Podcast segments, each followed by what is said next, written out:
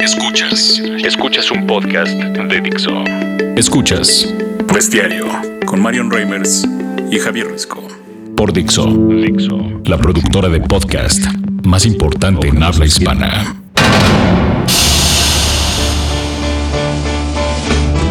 Muy bien, bestiecillas de luz, gracias por acompañarnos en esta segunda temporada de Bestiario. Es un auténtico placer para mí, personal y profesionalmente también, arrancar esta segunda temporada con el fiel compromiso, Javier Risco.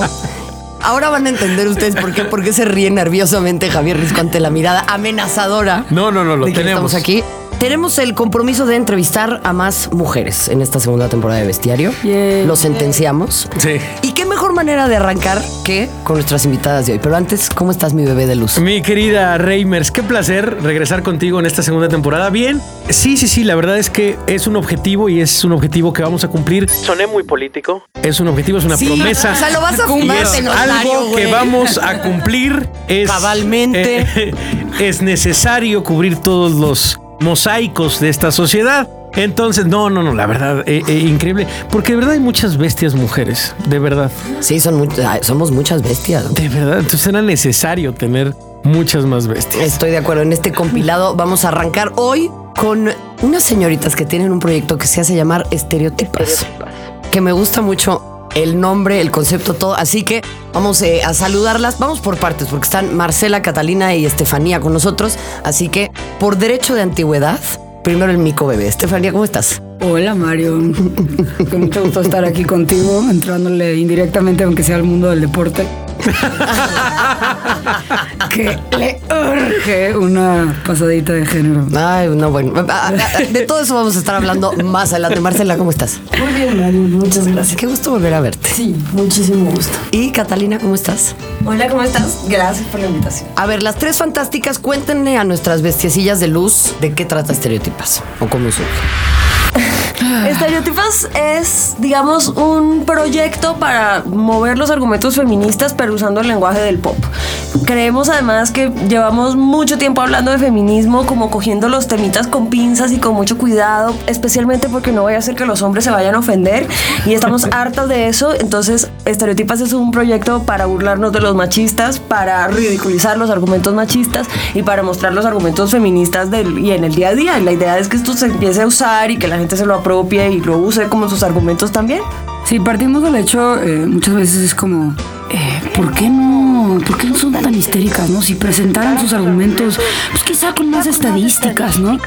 Es como, sí saben que hay todo un acervo bibliográfico feminista de décadas, ¿no? O sea, las feministas están en todas las áreas, están en política pública, ciencia política, sociología, historia, antropología. Ustedes pueden leer cuantas encuestas, estadísticas quieran, pueden leer argumentos jurídicos, todo. Y no es suficiente para convencer a las personas, ¿no? Entonces, eh, y esto lo digo, eh, las tres trabajamos desde nuestras trincheras eh, en temas eh, relacionados con la igualdad de género. Las tres creo nos la pasamos argumentando de la manera más sensata, civilizada, digna de los caballeros sobre el problema de la igualdad de género y para algunos casos funciona, pero no siempre. Entonces, esto es una apuesta a el mismo tema desde otro lenguaje. No, no es que abandonemos la parte de los estudios, no es que abandonamos la parte del activismo político y democrático, solo partir del supuesto que hay veces que los memes, hay veces que la risa, hay veces que los videos pueden ser tan poderosos como un estudio de 54 páginas con 500 pies de página, ¿no? No, bueno, y lo certifico, el experto en memes lo certifica. Bien, certificado, exacto. Está certificado. ¿Desde qué trincheras? ¿Desde dónde vamos a leer, escuchar, ver a las estereotipas? Bueno, a ver, eh, Estereotipas tiene su propia página, eh, tiene su canal de YouTube, Twitter, Facebook. Eh, lo que hemos producido más hasta ahorita son videos, pero por ejemplo en la página de Facebook estamos eh, con el tema de los memes y no me deja impresionar a mí la popularidad que tienen. O sea, desde... eh, ahorita se me borraron todos los memes de la cabeza. pero bueno, memes, ¿no? Eh, pero bueno, o sea, esos estereotipos, ¿no? En, en lo personal, eh, yo por ejemplo estoy en, en la academia, yo me dedico tal cual a hacer papers, esos papers largos y aburridos de Que nadie se va a 400 pies de página que nadie se va a molestar a leer, yo me dedico a dar clases, o sea, a discutir 130 horas con personas que estén interesadas en este tema y explorar cómo, eh, yo estudié Derecho, entonces mi interés es cómo desde el derecho se reproducen las desigualdades. Catalina ahorita les cuenta cuenta escribe cuatro columnas semanales de estos ¡Pum! temas, ¿no? O sea, si tú eras el mil kioscos, güey, ya te apañaron, sí, ya, pero, ya, pero ya. cabrón. No, no, Sí. no. Cuatro columnas. Tengo más puestos que un camión. ¿Dónde escribes? Eh, yo escribo en El Espectador Semanal, en El Heraldo Semanal. Estos son diarios colombianos. Eh, acá escribo en Sin embargo, en Vice. eh, y en Estados Unidos escribo en Univisión. Casi todas las columnas son de género, pero bueno, y llevo que. Uy, desde el 2008 empecé a escribir columnas de opinión cuando era una bebé en El Espectador. De formación, yo soy filósofa y artista plástica. Ejerzo o sea, por eso estoy haciendo opinión, porque esas son dos carreras que a lo que te enseñan es a opinar y a conectar esas opiniones en forma de emociones con la gente. Entonces, yo creo que si Sócrates estuviera vivo hoy en día, estaría haciendo columnas de opinión, porque ahí es donde uno tiene el debate público y ahí es donde cogen vida todos los argumentos filosóficos. Y pues eso hago ahora, me estoy dedicando a escribir de lleno, he trabajado mucho como en sociedad civil, haciendo comunicaciones, especialmente como en programas de género, eh, pero a mí lo que me apasiona es argumentar y hablar mierda, entonces Bien. eso es a lo que me dedico ahora. Oye, pero no dejemos fuera producción, porque siempre, siempre, siempre habla uno mucho del talento, ¿no? Lo que viene siendo el talento. Y la productora Marcela Hola. es la que está Sí. detrás también de esto. Pues bueno, sí, yo estoy a cargo de la parte de producción del proyecto Estereotipas y la verdad es que, hemos tenido muchas conversaciones entre las tres en donde decimos cómo poder incorporar a la conversación sobre temas sobre feminismo, sobre temas de género a más personas, ¿no? O sea, más personas que eh, tienen mucho que opinar, pero se encuentran quizá fuera de los principales espacios donde se estén llevando estas conversaciones. Creemos que el video, a través del video, a través de un formato de sketch, eh, a través de la risa podemos acercar a más gente, a más chavas que, que saben, opinan mucho sobre el tema, pero quizá les da miedo. A mí me daba miedo, a muchos nos da miedo como decir, es que, es que no sé si decir. Es que te vas a ver muy te histérica. vas a ver muy mal. no, no nada. quiero que no me te ves bonita. Marcela. Sí. Entonces, bueno, o sea, sobre todo el tema de los, eh, en lo que yo, en lo que yo me enfoco es en el tema de pensar y cranear cómo se podría ver algo que estas dos mujeres eh, de lo que están hablando, de lo que creen que es importante o de lo que las tres creemos que es importante, ¿no? Entonces se puede ver así, podemos hacer un chiste de tal, podemos hacer un meme de tal. Y creo que ese lenguaje, yo creo mucho en el lenguaje audiovisual. Creo que estamos en un momento en donde puedes expresar muchas cosas a través de video, de un video corto. Está el internet, por supuesto, que es nuestro principal canal, pues, para este proyecto. Y entonces lo, utilizamos este canal, utilizamos el formato de video y creo que nos ha funcionado muy bien. A ver, para que la banda se dé una idea y después eh, vamos a dejar que hable el único hombre de esta mesa, pobrecito. Porque, porque No pobrecito. Ya ven que el feminismo es el machismo al revés, ¿no? Ahora excluimos a los hombres. Este, denle, denle un ejemplo a la gente, por ejemplo, lo del video del garrafón. Explíquenme, a ver, eh, para que se den una idea y ya después lo puedan ver en Ok, su página el también. video es un sketch que hicimos, dura aproximadamente cinco minutos y básicamente es nuestra respuesta a... O sea, cuando estás en, en debate sobre feminismo en internet, es imposible estarlo sin que en algún punto alguien diga...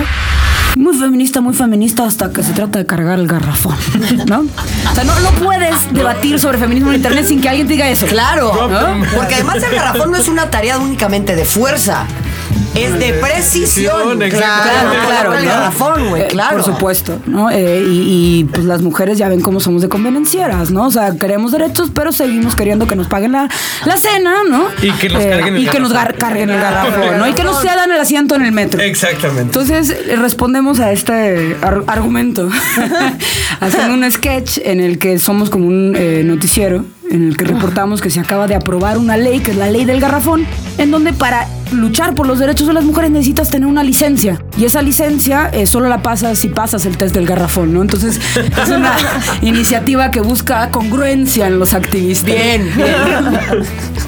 A ver, Está muy divertido. A ver, Eh, eh, hace, hace varios, varios semanas retuitaba a mi querido Gerardo Esquivel que decía, EPN fue a la ONU a hablar de empoderamiento de las mujeres y de igualdad de género y este es su gabinete. Su gabinete. Y ponía una fotografía, decía 19 contra 3. Puro le di tornillo, retweet, papá. No, le di retweet, le di, dijo, me, me parece interesante la lista. Inmediatamente recibí una contestación que decía, o sea, risco. ¿Que pongan mujeres por cumplir una cuota o qué? Oh, Dios. Obvio. Porque siempre se imagina a la mujer más tarada. O sea, siempre es la, la mujer Somos más unas idiota. aprovechadas. Y es que, que, quitan al hombre más brillante, porque el Congreso está lleno de hombres Es- brillantes. es que ya ves que la desigualdad en realidad es a favor de nosotras porque ganamos que nos paguen la comida y ganamos que nos den tres pinches puestos en un gabinete. y tragos Gracias. gratis en el antro. Ay. Tragos gratis en el antro. Eso es clave, porque si no tienes mujeres borrachas en el antro, entonces ¿cómo, van, exacto, ¿cómo van a ser los hombres para coger? es, estos argumentos de la acción afirmativa es de los más molestos porque lo que dice es que las mujeres no tenemos capacidades y una y otra vez lo que prueba es que si tú no metes, las mujeres ni siquiera, a ver, hay una cosa que se llama el síndrome del impostor con el que vivimos las mujeres. A ti, Ay, es delicioso, sí.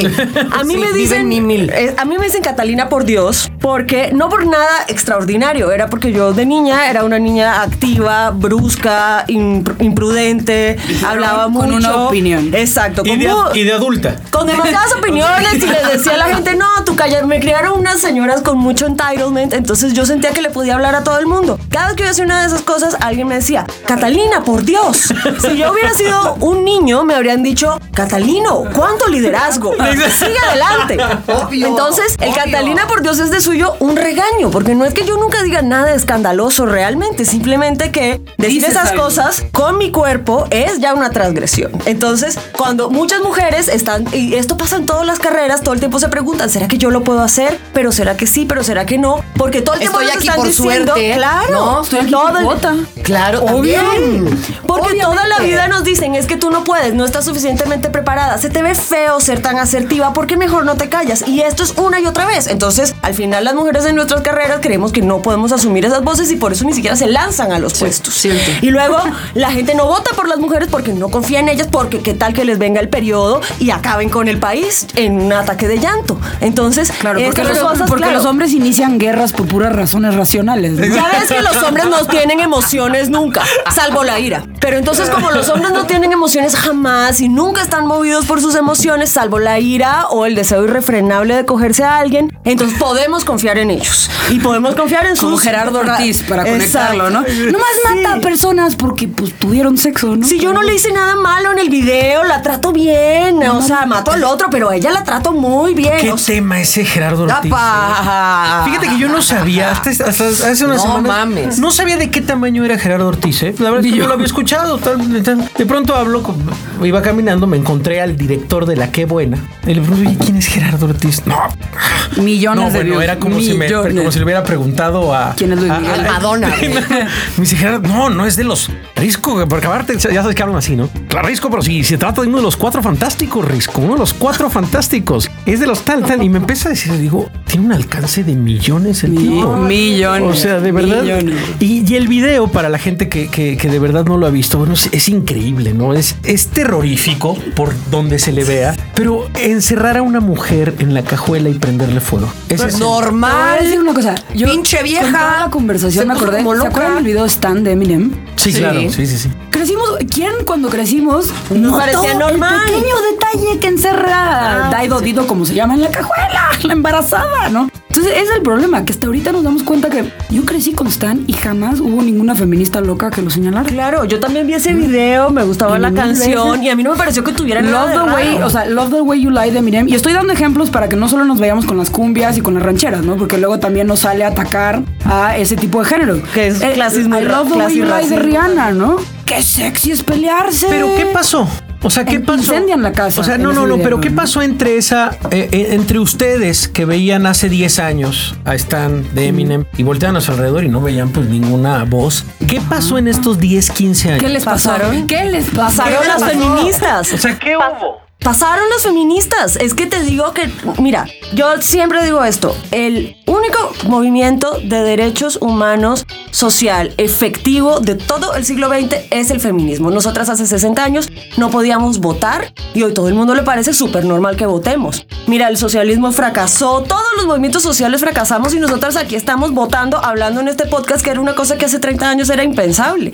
Y entonces sí funciona, o sea, es difícil, es Lento, terrible. Los feminicidios son infinitos. Es de verdad muy abrumador, sobre todo cuando uno trabaja en este tema, uno se suele sentir muy mal porque lo que a mí me duele los ojos los viernes de leer cinco días de noticias de violencia contra las mujeres, pero sin embargo, el hecho de que yo pueda tener un espacio en un periódico hablando, hace un siglo a las mujeres ni siquiera les dejaban leer y escribir. Entonces, claro que estamos, o sea, es un proceso muy lento, pero el feminismo está ganando y va a ganar. Y poco a poco así vamos. Y eso que podamos reconocerlo nos muestra que hay un cambio social. Entonces, te voy a decir nomás, o sea, en, y hablando de feminicidios, hasta el 2005, o sea, hace 10 años, la Suprema Corte de este país todavía consideraba que un esposo no podía violar a su esposa, concepto- jurídicamente hablando.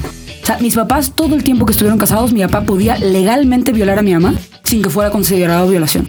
Coincide literal con Stan. Entonces, to- no era solo los videojuegos, teníamos todo un sistema jurídico que aunque ya podíamos votar, todavía le rascabas al detalle y mi papá podía legalmente violar a mi mamá y que la corte dijera, qué mala onda, pero eso no es violación. Hasta 1981 en Colombia, si el violador se casaba con su víctima, le perdonaban los dos años de cárcel. Los dos años de cárcel. Los dos años de cárcel. Es como, aparte. además, Es claro, claro, como, gracias, ya hiciste de ella una mujer de bien después de que la violaste. Entonces ya no hay costos para su familia porque la deshonraste y reparaste tu daño Es que- para seguirla violando el resto de tu vida. Eso es lo que me lleva a mi siguiente pregunta, porque para mí y para ustedes es el entendimiento de lo terrible que es esto es normal. Sí. O sea, al, al margen de que podamos incorporar ciertas cosas como están cuando vamos creciendo como algo que pasa, en realidad cuando adquieres conciencia y empiezas a incorporarte como mujer en un mundo de hombres, y te lo digo con mucho conocimiento de causa, mucho conocimiento de causa, empiezas a entenderlo, pero hay mucha gente que no lo entiende. Entonces, hablando de estereotipos, díganme, ¿cuál es el estereotipo de la feminista y por qué cuesta tanto trabajo combatirlo para que la banda verdaderamente entienda por qué es importante que estamos luchando por esto y que no es nada más un ataque de histeria o, o- o que estamos teniendo este síndrome premenstrual? Pues comenzó cuando empezaron a hacer la contracampaña al feminismo cuando las sufragistas. Entonces pintaban unas, eh, son muy discientes esas, eh, esas eh, campañas porque entonces eran hombres lavando, cuidando niños, por supuesto que tortura, y las mujeres afuera en la calle en los bares tomando y decían qué horror, los van a obligar a lavar, los van a-", y eran mujeres pegándole con látigo a los hombres y eran mujeres muy masculinas porque por supuesto ser masculino lo peor que puedes hacer si eres mujer, entonces tenían pelos en la barba, narices grandes de bruja, así. O Eh, no te quieren los hombres y por eso, pues resentida. O sea, porque tú no te adaptas al sistema, porque nadie te quiere, entonces se lo arruinas a todos los demás. O sea, todo lo que nos dicen hoy, desde hace 120 años o más, y que se luchaba por los derechos de las mujeres, están ahí. Y hay una- Cuando saquen el podcast podemos ponerles links para que vean las Sí. campañas en contra de las sufragistas y es tal cual lo que nos dicen hoy. Y hay una cosa que fue muy, muy efectiva y es, a ver, a las mujeres básicamente nos dicen, obvio no nos lo dicen así, pero nos dan a escoger y desde muy niñas, si eres feminista, te vas a quedar sola, todo el mundo te vas a odiar, vas a ser de hueva, que desespero, horrible, te vas a quedar sola el resto de tu vida. Y efectivamente muchas feministas se quedan solas porque los hombres no pueden asumir que una mujer sea feminista y reclame sus derechos. Pero si no eres feminista y eres complaciente con este sistema, sí te vamos a querer. Entonces, Sí, la- pero si, si haces eso también eres una mariquita, ¿no? Claro. Queda sometida, Pero- dependiente pero- económicamente. La falsa disyuntiva que te presentan es que te quieran y que tengas amor en la vida o defender tus derechos y quedarte sola. Y a mí me parece muy, muy, muy humano que muchas mujeres digan, pues yo quiero que me quieran, es un mundo muy difícil, todos queremos que nos quieran. Y, esa, y, y lo peor del cuento es que la disyuntiva es falsa, porque tú puedes tener amor y puedes tener feminismo y reclamar tus derechos. De hecho, si hay algo que a mí me encanta del feminismo es que a mí me ha dado empoderamiento, una comunidad, amigas, que todas las torturas que uno tiene desde chiquita, porque, ay, mi cuerpo no, por todas las mujeres sufrimos por nuestros cuerpos porque siempre son inadecuados. Y todas estas cosas, el feminismo me ha ayudado a hacer muchas de las peleas internas que yo tenía conmigo, que en verdad eran peleas del patriarcado que me había metido en la cabeza. Entonces, yo sí me siento una mujer más poderosa, más feliz y más amada desde que me asumo como feminista. Entonces, al final es todo lo contrario. Porque eso da posi- la posibilidad de que tengas un amor justo, en donde tú te respetas y otras personas te respetan.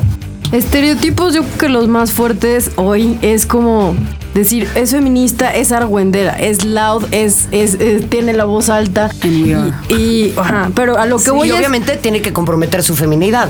O sea, Ah, bueno, prohibido sí. que yo Pero use entonces, tacones y una sea mujer feminista, ¿no? es una mujer busca pleito, es una mujer argüendera. Y eso es justamente lo que decía Catalina. O sea, tiene que ver con el tema de la voz y tiene que ver con el tema de que una mujer no se ve bien cuando es. cuando sobrepasa ciertos límites, ¿no?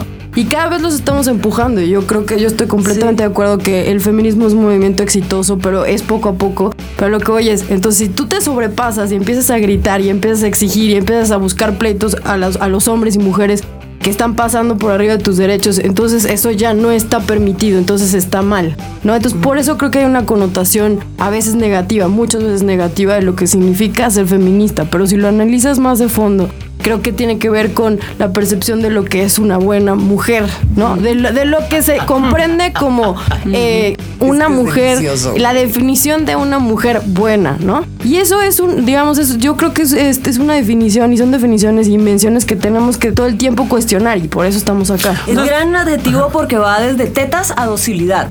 El adjetivo buena para describir a las mujeres. Ya, Obvio. era solo eso. O sea, ustedes están luchando por algo que esté en extinción.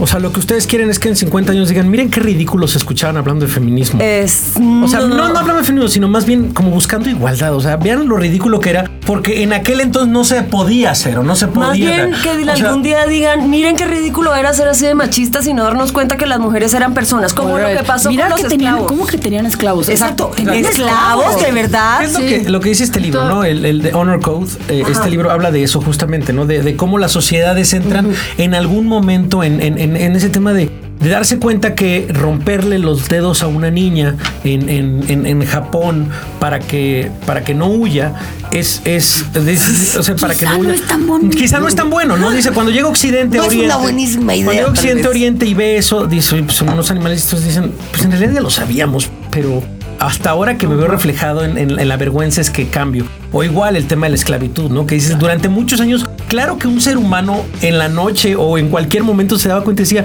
pues esto está mal, o sea, estamos, estamos tratando tal. Es que, o sea, bueno, lo que voy, sí. a lo que voy es, por ejemplo, eh, el, el primer ministro, ¿no? Canadiense a Trudeau le dicen, ¿por qué incluye mujeres en su gabinete? ¿no? Porque, obvio. Nos- nos y, la única ¿no? respuesta, y la única respuesta que dice es, pues porque es 2016. o sea, no, no tengo Exacto. nada más que agregar, no tengo nada más que argumentar. O sea, ¿por qué tienen los mismos mujeres y hombres en su gabinete? Es que lo, lo increíble es que no, o sea, y conectándolo con lo que dijiste de Peña Nieto, lo que me encanta es como la gente ve 19-3 y luego luego es, o sea, no se les cruza por dos segundos, no entretienen la idea que si hay 19-3 es porque hay machismo. Es porque el sistema no está funcionando. Si somos 50 y 50% y asumimos que somos iguales, o sea, que tenemos los mismos talentos y capacidades, ¿no se te hace un poco raro que teniendo los mismos talentos y capacidades no haya las mismas mujeres y hombres? O sea, para- yo no estoy diciendo cuotas, yo veo 19-3 y digo, algo está fallando. Algo está fallando, claro. Cuando- yo- cuando- sí, yo creo que se trata, me, me viene a la mente una, un ejemplo muy bueno que me dicen, el hecho de tener perspectiva de género es como tener unos anteojos. Y eso es un tema de educación y es un tema muchas veces igual y de, de- yo creo la mayoría de las veces un tema de ignorar el tema que realmente importa, qué significa género, ¿no? El hecho de que comprendas y tengas en tu vida una perspectiva de género es ponerte estos lentes y entonces ya nos vamos a dar cuenta la próxima vez que salga un video tipo Stan que hay un problema, pero porque ya tengo Los lentes, puesto claro. esto, ¿sí? Entonces creo que hace falta, y eso es lo que nosotros también le tiramos, a hablar desde un lenguaje como mucho más eh, familiar y cercano para tocar temas importantes. Entonces la próxima vez que mi jefe me diga el Día de la Mujer, eh, ay, y me dé una rosa, yo igual y mi mamá me hubiera dicho, ay, qué lindo mi jefe. A mí me va sumamente indignar que mi jefe me dé una rosa el Día de la Mujer. ¿Qué chingados me va? O sea, ¿sabes? Creo que hoy es... eh, vatos, es, eh, eh, estamos pasando de generación en generación y creo que va avanzando porque nosotras, o por lo menos yo, a diferencia de, no sé, de lo que pasaba en generaciones atrás con mujeres, tengo la perspectiva de género en mi vida y la trato de incorporar en todo lo que hago, en todo lo que veo, en todo lo que escucho, pues, ¿no?